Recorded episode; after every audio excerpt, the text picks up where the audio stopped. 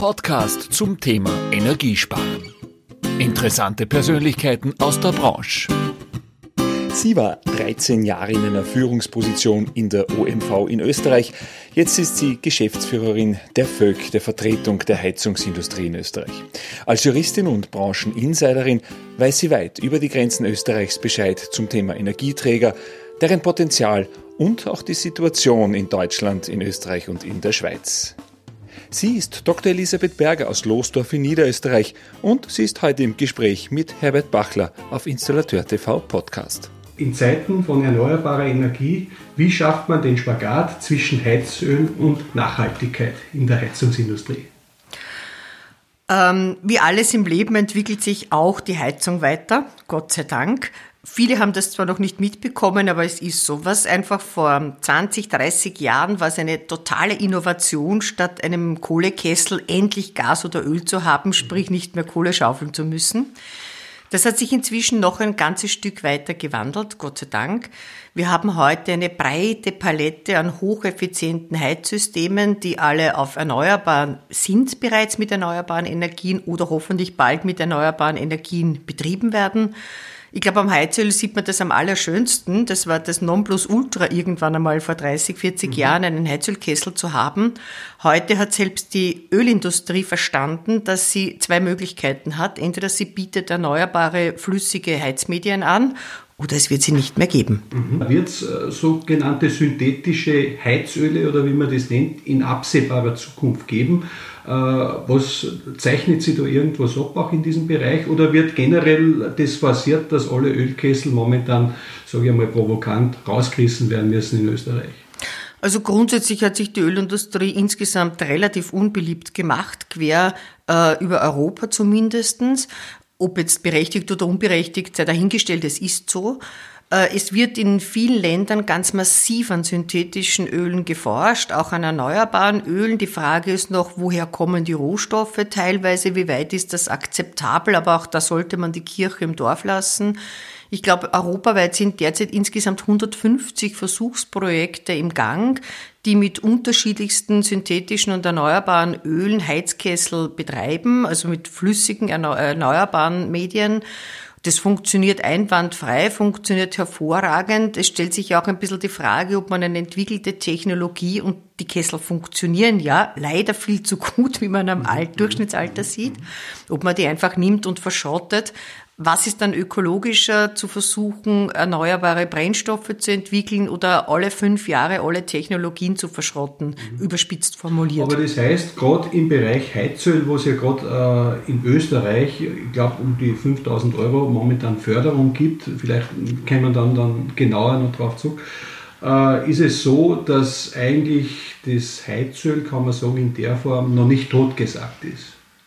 Nennen wir es mal flüssige Energieträger. Wir reden ja hier immer nur über Aggregatformen, wie ein Vorstandskollege immer zu sagen pflegt. Und das stimmt. Es gibt Energieträger in Form, Energieträger, die sind flüssig, fest oder gasförmig. Das gibt's erneuerbar und fossil. Und diese drei Aggregatzustände, aus denen man natürlich dann auch einmal Strom produzieren kann, die sind vorhanden, die werden auch vorhanden bleiben und die gehören aber auf jeden Fall effizientest, also sprich geringstmöglichst mit möglichst hoher Wirkung eingesetzt. Das sollte mal das Obercredo über alle Glaubensfragen sein. Das heißt, in dieser Richtung äh, bleibt auch unsere Branche nach wie vor spannend, dass da was auf uns zukommt, vielleicht äh, Zahlen, Daten, Fakten. Äh, was Österreich betrifft. Dann, äh, wir kommen dann auch mit dem Link zu Deutschland. Was ist momentan im Bereich äh, vom Heizöl, wie viele Kessel sind derzeit eingebaut? Hast du da eine Zahl, wie viel das auch vom Austausch anstehen momentan, dass man sich da eine Idee machen kann? Ähm, ja, die Kammer, wobei der, die Betonung auf Idee liegt. Es gibt dazu kein statistisches Material. Die wirklich belastbaren Daten sind ungefähr 20 Jahre alt. Das heißt, wie in vielen anderen Bereichen schwimmt Österreich auch hier im Blindflug in Wirklichkeit. Mhm. Äh, wir haben, glaube ich, noch die relativ besten Zahlen, weil wir einfach seit 1985 die Entwicklungen verfolgen und damit zumindest über Fakten äh, verfügen, was viele nicht tun. Wir gehen davon nach unseren Hochrechnungen aus, dass ein Drittel des österreichischen Heizöl, äh, Heizungsbestands einmal heillos überaltert ist und zumindest Richtung 30 Jahre geht, wenn nicht darüber. Kann man da eine Stückanzahl sagen, um wie viele Kessel es hier geht? Da reden wir ungefähr von 600 bis 800.000 Kessel. Die Unsicherheit ist deshalb gegeben, weil man nicht genau sagen kann, wie viele Altkessel inzwischen Fernwärmeanschlüsse geworden sind. Darum ist das ein bisschen eine Unsicherheit und darüber gibt schon mal gar keine Daten. Wir sind hier bei den Kesseln am aller, aller ältesten sind Allesbrenner. Das sind alte Festbrennstoffkessel, die von Kohle über Gummistiefel bis zu Holz alles verheizen können und wo auch das alles verheizt wird. Die haben eigentlich den größten Bedarf des Austausches.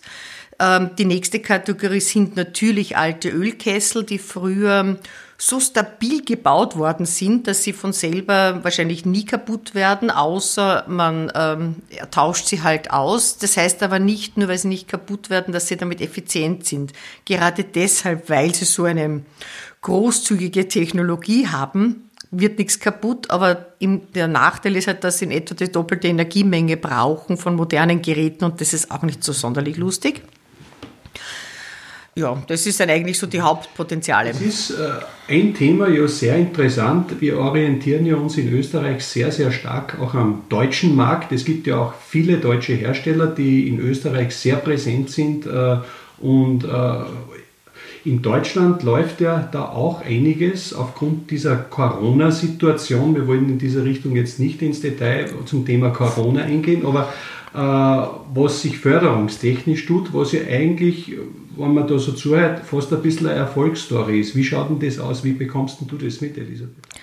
Also Deutschland hat ein ausgesprochen attraktives äh, Fördermodell und zwar bundesweit einheitlich eingeführt. Und das hat sich jetzt als richtiger Wirtschaftsturbo ent entwickelt, was in Zeiten äh, der, der Depression oder der kommenden Depression ausgesprochen wichtig ist. Die Zahlen in Deutschland sind sensationell. Äh, dort geht es einmal darum, dass die Leute bundesweit Investitionskostenzuschüsse bekommen.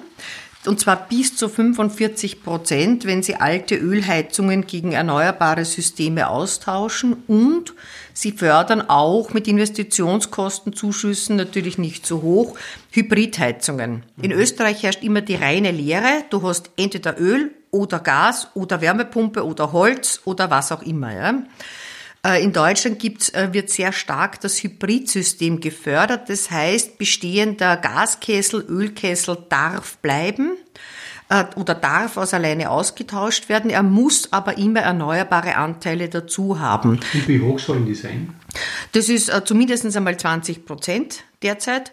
Aber dort ist zum Beispiel ein System, wo ich, wo ich das Beste aus beiden Welten, also sprich den Gaskessel oder Ölkessel im Winter betreibe, hoffentlich bald mit erneuerbaren primären Energien und in der Übergangszeit und im Sommer mit Wärmepumpe arbeite oder auch mit Solarthermie, mhm. ist dort gang und gäbe. Das gleiche gilt für Holzkessel. Ein Holzkessel im Winter ist eine super Idee, wenn es kalt ist.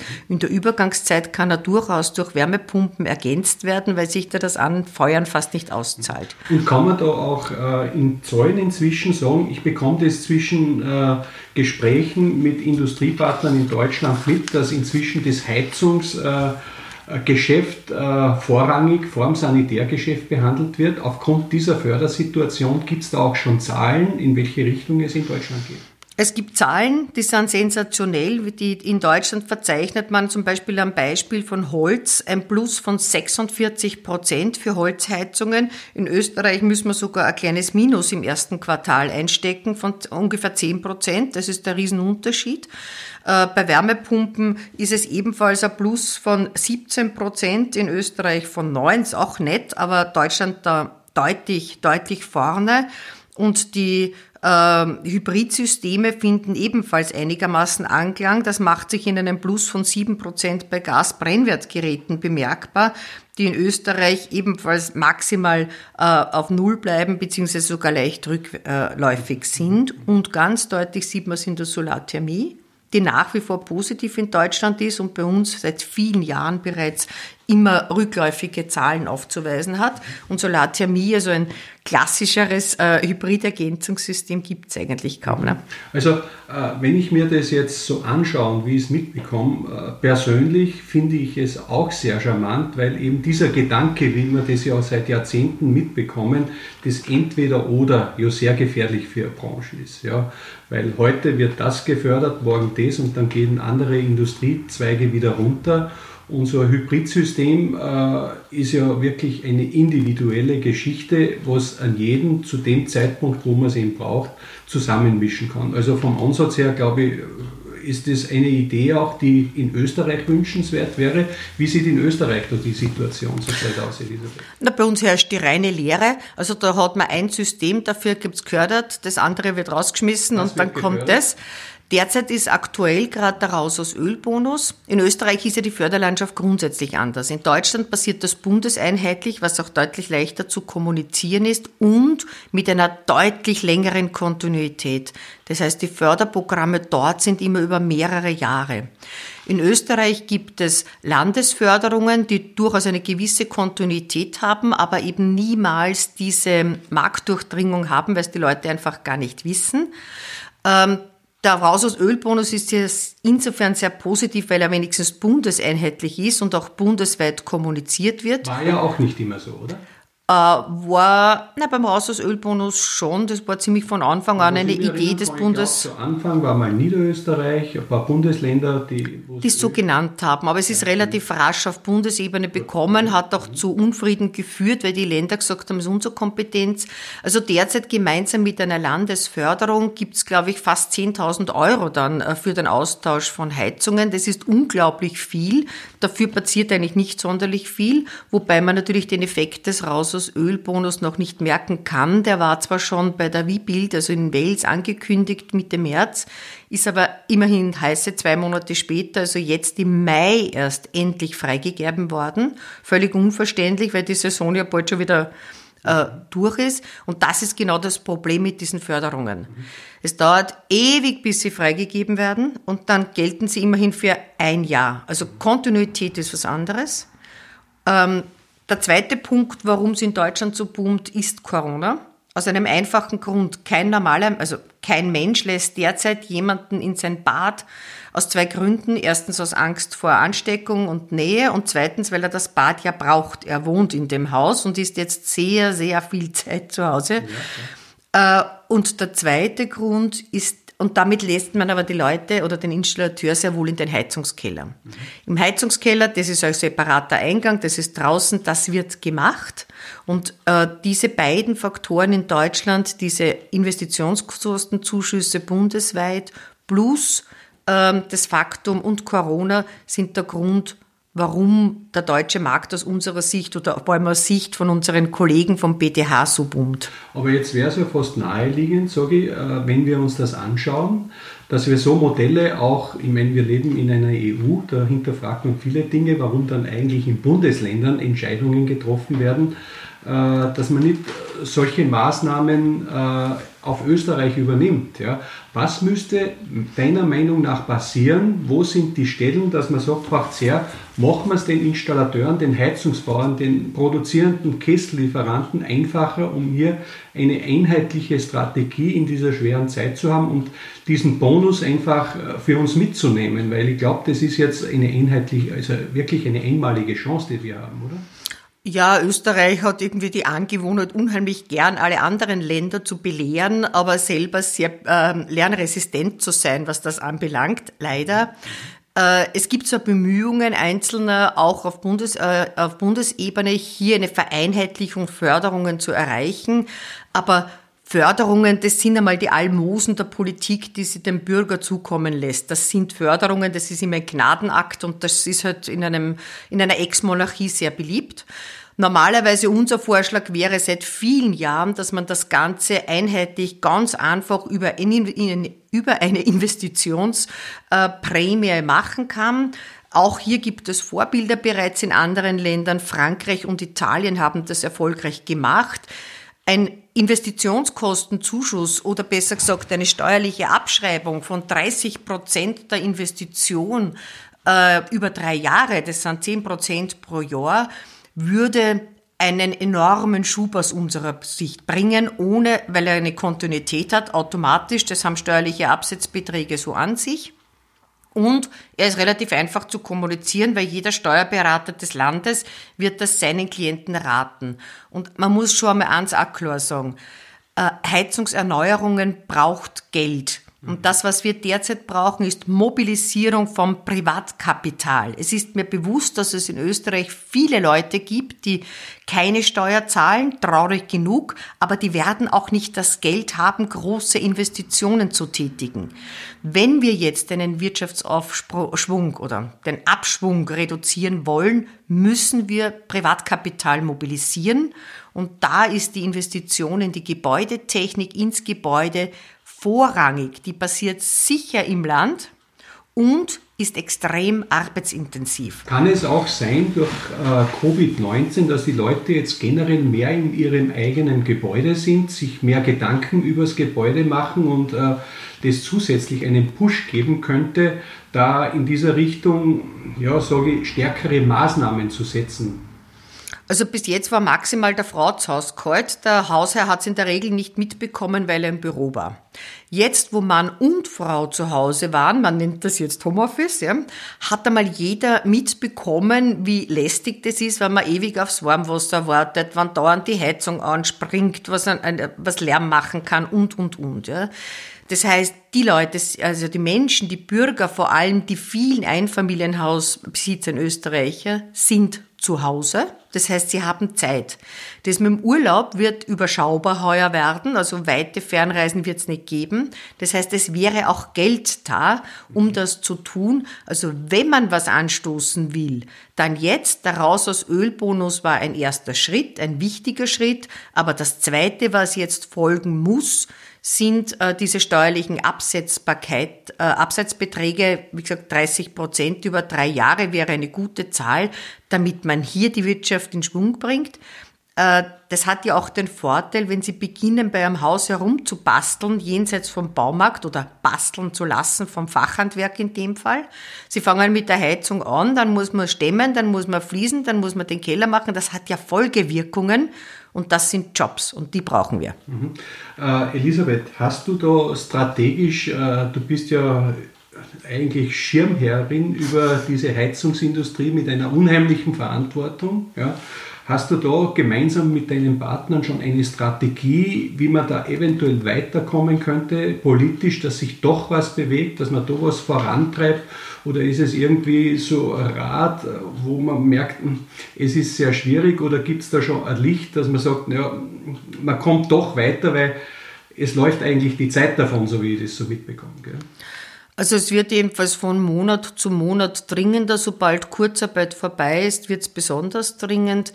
Äh, natürlich haben wir eine Strategie, die hat einmal damit begonnen, dass wir die Produktion im Wesentlichen in Österreich beibehalten haben und keinen Shutdown gemacht haben innerhalb der Heizungsindustrie.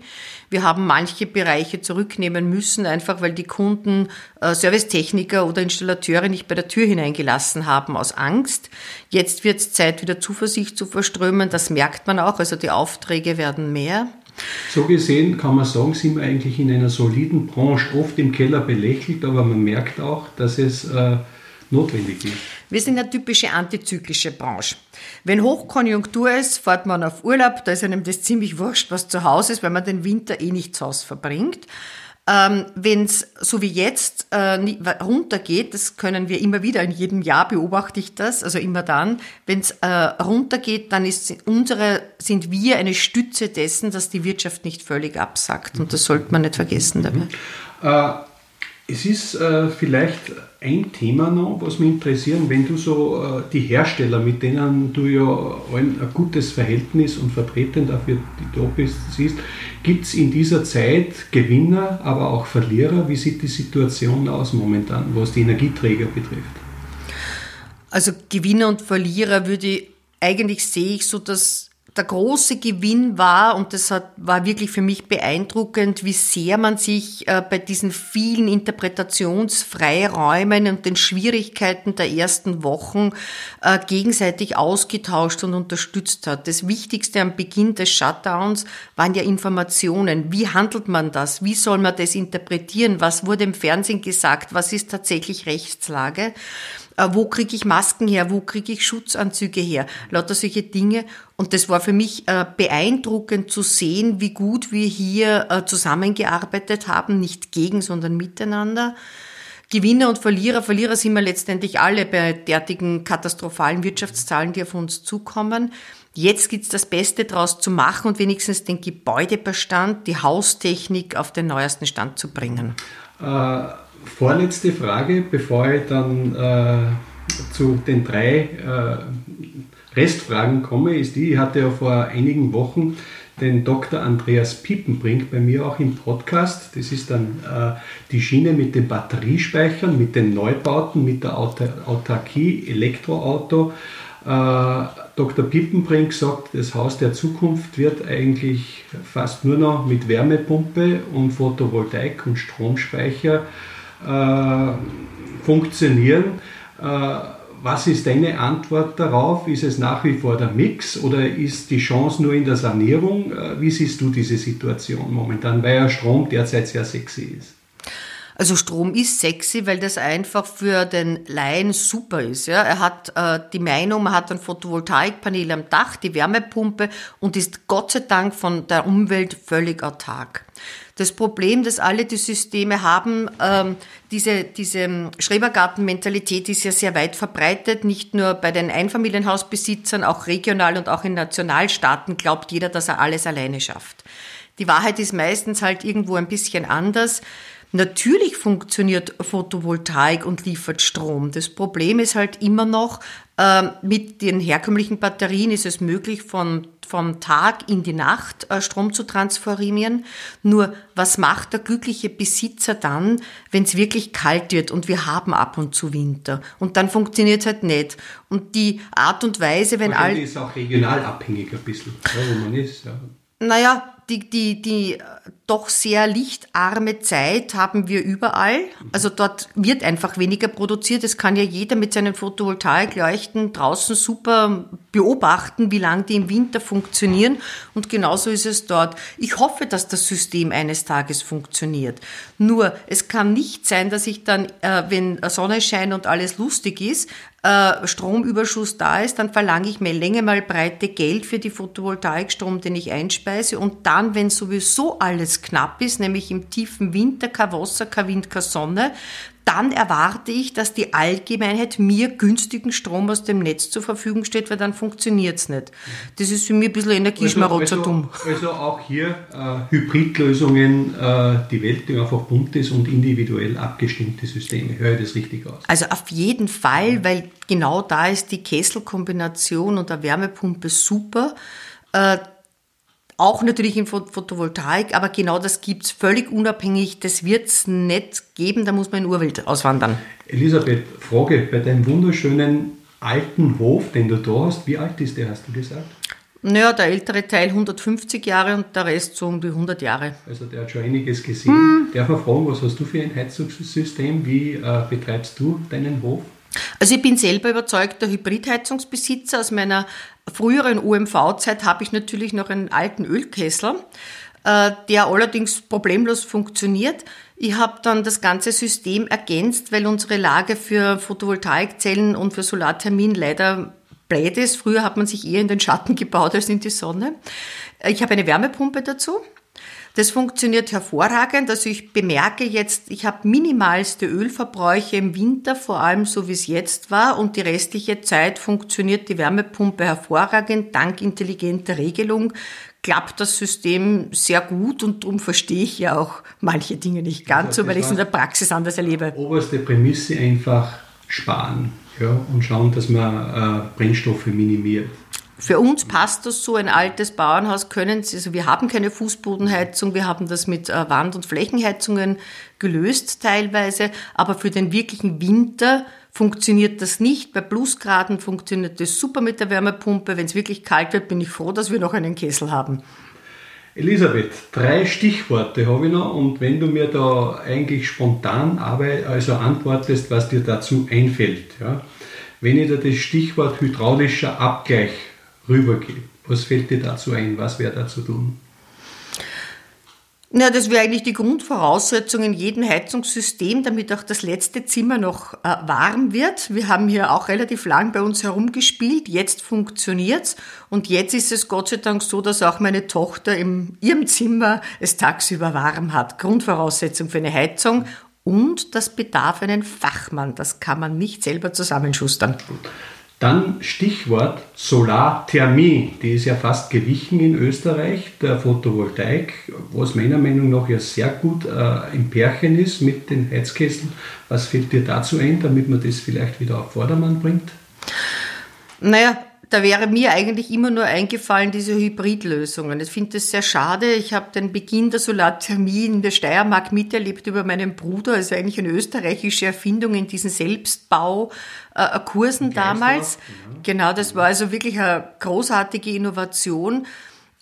Äh, die Solarthermie hat leider zu lange auf die reine Lehre gesetzt oder setzt immer noch auf die Lehre, dass man selber alles kann. Das ist nicht das heißt, notwendig. Ist zu viel versprochen worden. Nicht versprochen worden, sondern man wollte unbedingt mit Solarthermie alleine ein Haus beheizen. Das war nie die Herausforderung, wenn heute ein Gas- oder Ölkessel mit Solarthermie dramatisch den Öl- und Gasverbrauch reduziert, ist es ja eigentlich schon super. Was will ich mehr? Mehr wäre nie notwendig gewesen. Alles andere war Selbstüberforderung. Dann die letzte Frage. Du bist ja äh, Juristin. Äh, Österreich wird sehr viel seit über ein Jahrzehnt schon über die Ölnorm, Heizungswasser-Ölnorm 5195.1 diskutiert. Was fällt dir dazu ein, beziehungsweise was sollte man da ändern oder könnte man ändern?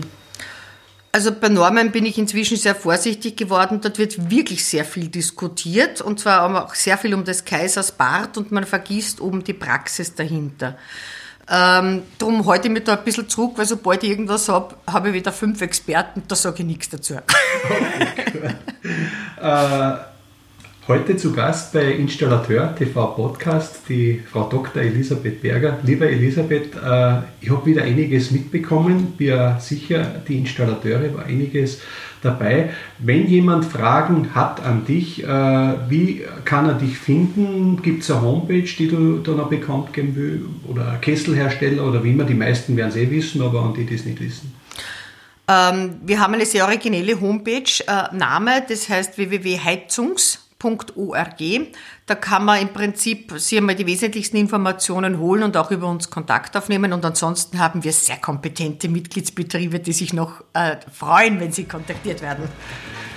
Liebe Elisabeth, ich danke dir recht herzlich für die Einladung bei dir zu Hause. Ich wünsche dir weiter so viel Power, wie du äh, einfach äh, in der Branche weiterbringst und bewegst. Und äh, ja, auf das dass wir diese Situation auch gut überstehen und dass wir eben so Modelle wie Deutschland auch in Österreich erfolgreich umsetzen können. Danke dir. Ich danke dir, Herbert. Das ist erfreulich, einmal nach Corona wieder mal ein Gesicht zu sehen und nicht nur Stimmen zu hören. Das war Ihr Podcast von Installateur TV. Danke fürs Zuhören. Bis zum nächsten Donnerstag.